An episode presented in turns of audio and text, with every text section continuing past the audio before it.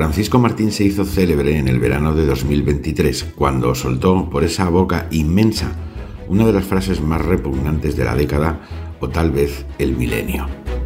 Bildu ha hecho más por España y los españoles que los patrioteros de pulsera. Luego se disculpó a la manera en que lo hacen los tipos de espíritu pobre, porque no aclaró si pedía perdón por pensar así, en cuyo caso hubiera sido preceptiva su dimisión para concedérselo, o por no creer en su propia palabra, lo que también reclamaba su salida de la delegación del gobierno en Madrid. No se marchó y probablemente sumó puntos ante su promotor, el pequeño Félix Apaños, ministro de Andares Bonitos y Planes Sucios de Pedro Sánchez.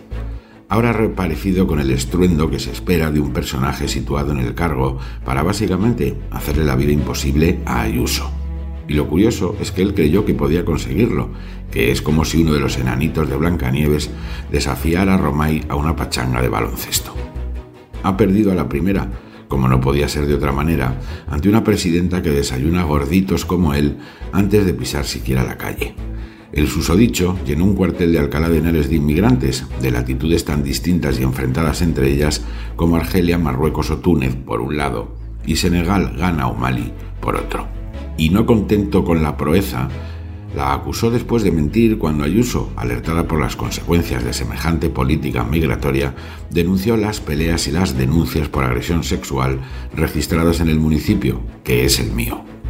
Todo era verdad, demostrado documentalmente, pese a lo cual Martinito sigue en el puesto y a paños debe andar ya preparando la próxima jugarreta a Madrid quizá pedirle a los amigos de Hamas que, hombre, no pasa nada si se les desvía un misil o algo así. La anécdota política, tan zafia como todo lo que Sánchez intenta contra Ayuso en relación inversamente proporcional a lo que cede con Puigdemont, Otegui y otras hierbas malas del montón, esconde sin embargo un problema bastante más importante que la enésima batallita política del sanchismo contra la región que más ayuda al resto de España y menos cuentas le pide a nadie porque gracias a todo ello el mundo ha descubierto que el capitán del Aquarius era en realidad el del Costa Concordia. Toda su política con la inmigración consiste en sacar de el hierro a miles de jóvenes llegados en barcos, los que viajan de verdad en cayucos se ahogan los pobres, y situarlos en una ciudad que el PP le arrebató al PSOE para que Coalición Canaria le preste su apoyo en el Congreso. No hay otra explicación a una inhumanidad doble trasladar como ganado a seres humanos para confinarlos en un cuartel amurallado sin ninguna expectativa vital que no sea la huida, la marginalidad o la deportación,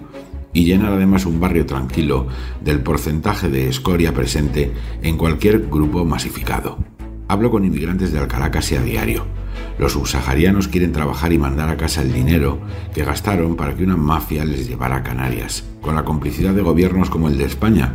necesaria para esta extorsión. Es indecente traerlos a un lugar donde no pueden residir ni trabajar, solo para contentar al socio canario a costa de favorecer el negocio de las redes de explotación.